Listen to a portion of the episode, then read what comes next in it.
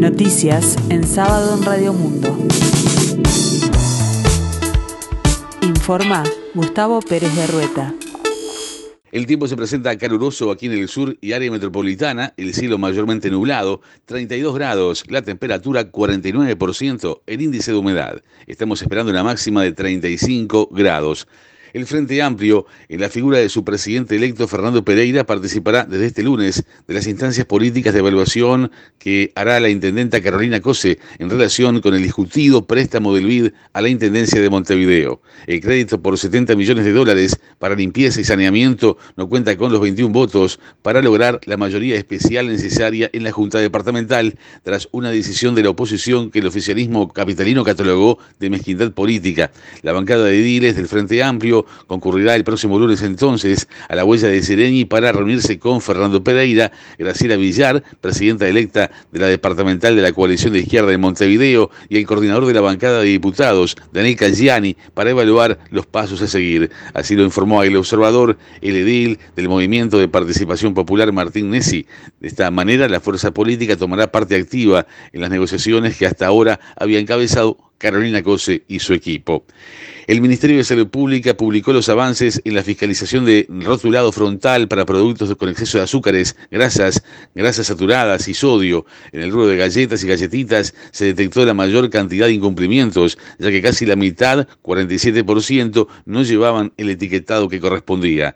Según informó la Secretaría de Salud, la mayoría de los consumidores invierte menos de 10 segundos seleccionando cada artículo, por lo que el rotulado frontal facilita el proceso de selección reduciendo el consumo de alimentos con el rotulado. Desde el año 2019 se está trabajando en el desarrollo de estrategias para la implementación, monitoreo y fiscalización del rotulado frontal con apoyo de la Organización Panamericana de la Salud y en coordinación con la Intendencia de Montevideo. Hoy son 12 gobiernos departamentales los que se comprometieron a realizar el proceso de fiscalización y nueve de estos han enviado datos de fiscalización del rotulado frontal en puntos de venta. No hubo acuerdo entre el Ministerio de Trabajo y Seguridad Social y AEBU y habrá marcha del gremio bancario hacia Punta del Este. El sindicato también resolvió que el fin de semana no se repondrán cajeros automáticos de la banca oficial. El secretario general de AEBU, Banca Oficial, Matías Arbizu, adelantó que las medidas que estaban resueltas y suspendidas por parte del sindicato en función de los resultados de esta reunión van a estar en aplicación y se comenzará a planificar un paro de 24 horas con una marcha rumbo a Punta del Este.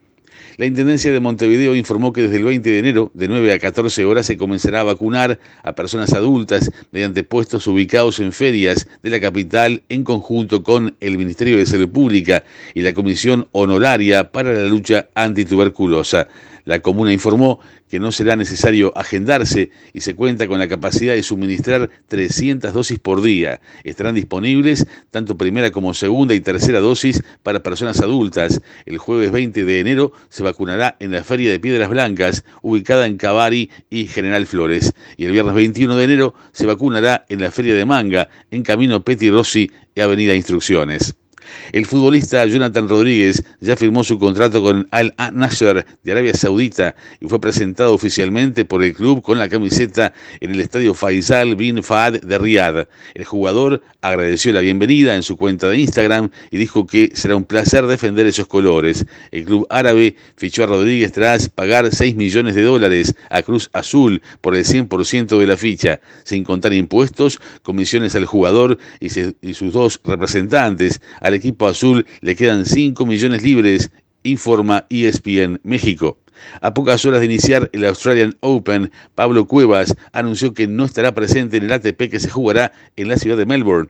El tenista uruguayo, que actualmente ocupa el puesto 94 del ranking mundial, iba a ser rival del italiano Yannick Sinner en la primera ronda. Su lugar lo ocupará el portugués Joao Sousa.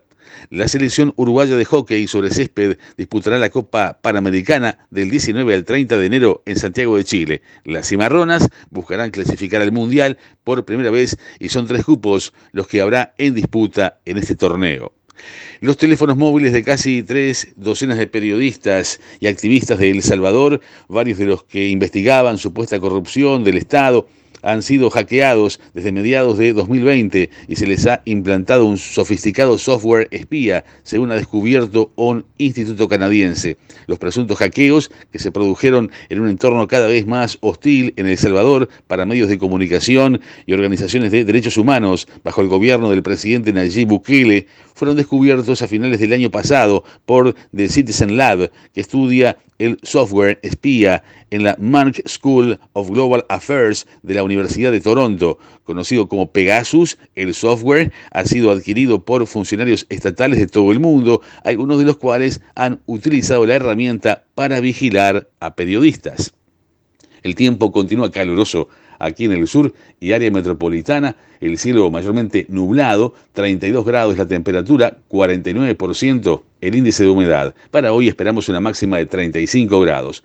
Para mañana domingo 16 de enero, la mínima anunciada 23 grados, la máxima 31, el cielo estará nuboso, periodos de cubierto, precipitaciones y tormentas aisladas.